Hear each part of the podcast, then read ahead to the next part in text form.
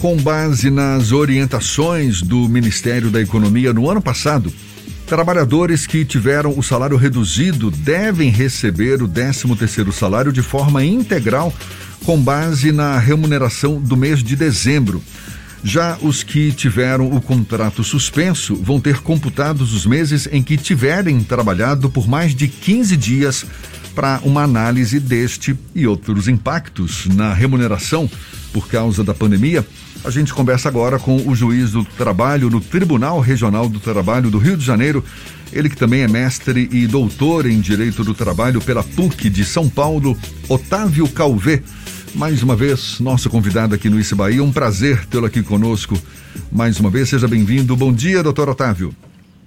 Bom dia, Jefferson. Um prazer estar participando novamente do programa. Fico aqui à disposição. Pois é, quando a medida provisória 1045 foi lançada, a medida que estabelece a possibilidade de suspensão do contrato de trabalho durante a pandemia, surgiram muitas dúvidas sobre se os, tra os, trabalhadores teriam ou não direito de receber o valor integral do 13º neste ano e, pelo jeito, quem teve o contrato suspenso está sujeito a receber um 13º menor. Confere, doutor Otávio? É, isso mesmo. Esse problema aconteceu ano passado também, por conta da MP 936, que depois foi convertida na Lei 14.020. E ficou a dúvida no final do ano quanto ao 13º, tivemos uma nota técnica da Secretaria de Trabalho, na época do Ministério da Economia, que foi um certo consenso entre nós estudiosos da área. Porque quando o contrato fica suspenso, aqueles períodos de suspensão não contam tempo de serviço. E o 13 terceiro, pela lei, ele é calculado com base no tempo de serviço que você faz durante o ano base. A cada mês, você recebe um dozeavos da remuneração ou pelo menos quando você trabalha 15 dias dentro daquele mês, você já recebe um dozeavos. Então, se você ficar com um contrato suspenso, por exemplo, durante cinco meses, aqueles cinco meses não vão ser computados para você adquirir um dozeavos do décimo terceiro. Então, realmente vai afetar. Se você ficou com um contrato de trabalho suspenso cinco meses, você vai receber só sete dozeavos de 13 terceiro no final do ano. Até porque existe uma legislação específica que prevê exatamente o cálculo do 13 terceiro com base nos meses de serviço trabalhados, não é? Agora, existe algum impedimento para que as empresas paguem o 13 terceiro de maneira integral, mesmo que os trabalhadores não tenham cumprido todos os meses do ano? Isso é algo recorrente? É, é algo recorrente, não há impedimento nenhum. O direito do trabalho ele é construído a partir de mínimos. A nossa legislação ela fica, fixa sempre o mínimo de direitos que o empregador está obrigado a observar. Agora, nada impede que o empregador sempre faça algo melhor para o trabalhador. Ele pode fazer isso de forma unilateral, ele pode fazer isso por negociação individual e pode fazer isso por negociação coletiva via sindicato. Mas nada impede, de fato, que ele faça o pagamento integral do 13º, em que pese o trabalhador tenha ficado com o contrato suspenso durante alguns meses durante o ano base. Doutor, como é que funciona para o trabalhador fazer esse cálculo é, de quanto ele tem direito? É um cálculo simples ou é muito complexo? Precisa da ajuda de um contador, de alguém da área jurídica? Não, é um cálculo simples. O que, que a lei fala? Você vai pegar a remuneração devida em dezembro. Isso significa o quê? Que você vai pegar todos os componentes do seu salário, inclusive gorjetas para quem recebe gorjeta, e você vai fazer o cálculo do que, que seria uma remuneração integral de dezembro computando também média de adicionais de horas extras, adicional noturno, adicional de insalubridade, enfim, todos os componentes salariais. Você pega esse valor inteiro, que seria o máximo a ser recebido, né, que é uma remuneração completa, e você vê nos meses de cada ano se você trabalhou pelo menos 15 dias em cada mês. Se você trabalhou pelo menos 15 dias em cada mês, você pode computar um dozeavos. Então você pega essa remuneração global divide por 12. E aí vê quantos meses de trabalho você conseguiu adquirir no ano base e chega à sua conta de 13 terceiro. Não é difícil não, é simples de calcular. O 13 terceiro também tem regras para o pagamento de primeira parcela, segunda parcela. Acho que é sempre bom a gente explicar sempre para os ouvintes o como funciona isso. O senhor pode nos ajudar? Sim, sim. ele funciona da seguinte forma: de fevereiro a novembro, o empregador tem que pagar a primeira parcela. A primeira parcela ela é calculada com base em 50% do valor do salário. E aí, depois, até 20 de dezembro, o empregador tem que pagar a remuneração integral, descontando aquela primeira parcela que já foi paga. A única dificuldade é para quem recebe salário variável, o pessoal que recebe por comissão, por exemplo. Por quê? Porque quando chega 20 de dezembro, que é a data limite para o pagamento do 13º, eu ainda não consegui fechar o, a remuneração de dezembro. Então, o que, que a lei manda fazer e o decreto que regulamenta?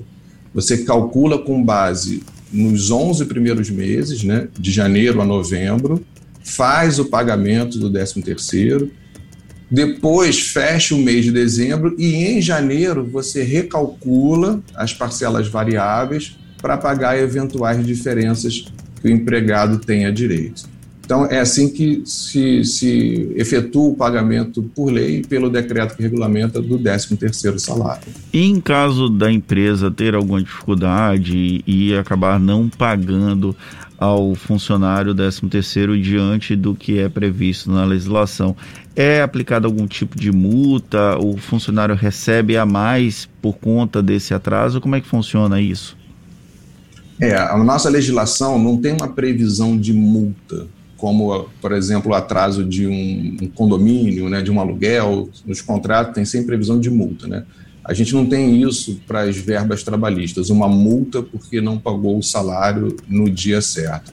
Mas vai ter a correção monetária. Assim. Quando o empregador for fazer o pagamento, ele tem que atualizar monetariamente para não perder o poder aquisitivo daquele valor. Mas, assim, a, a correção monetária hoje é muito pequena, né? ela está muito baixa. E, é, e seria a única consequência imediata.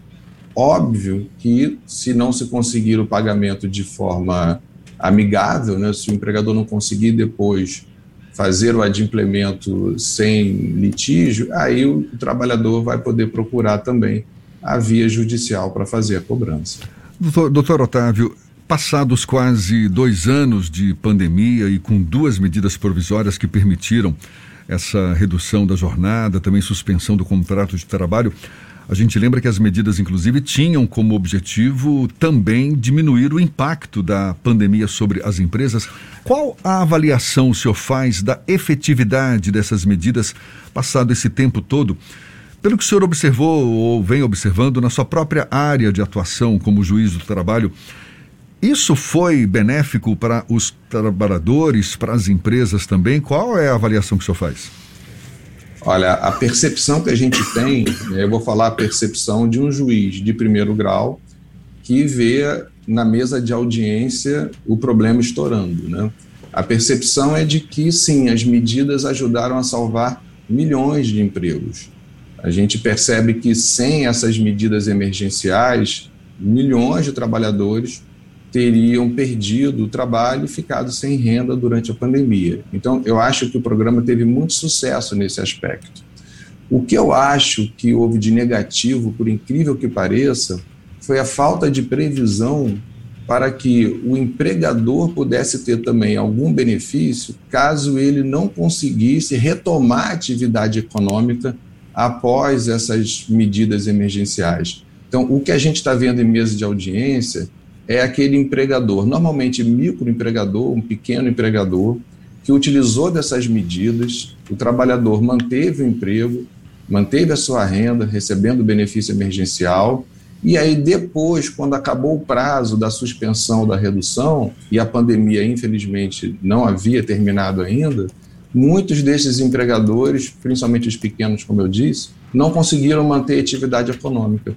E aí eles estão tendo que suportar agora um pagamento de uma indenização por conta de ter utilizado essas medidas. Porque o empregado, quando volta, quando acaba o período de suspensão de redução, ele tem uma garantia de emprego, pelo mesmo tempo que o contrato dele ficou reduzido ou suspenso. E aí muitos empregadores não conseguiram retomar a atividade econômica e estão tendo agora que, além de pagar todas as verbas rescisórias, pagar também essa indenização pela garantia de emprego.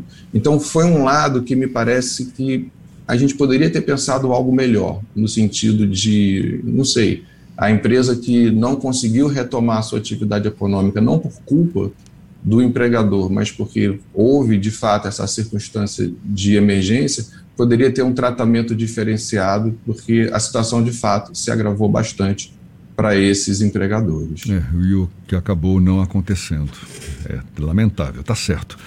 Doutor Otávio Calvez, juiz do trabalho, também mestre em doutor em Direito do Trabalho, muito obrigado pela sua disponibilidade, pela atenção dada aos nossos ouvintes. Bom dia e até uma próxima. Eu que agradeço, bom dia, sempre à disposição. Tchau, tchau. Muito bom, agora 8h39 na tarde firme.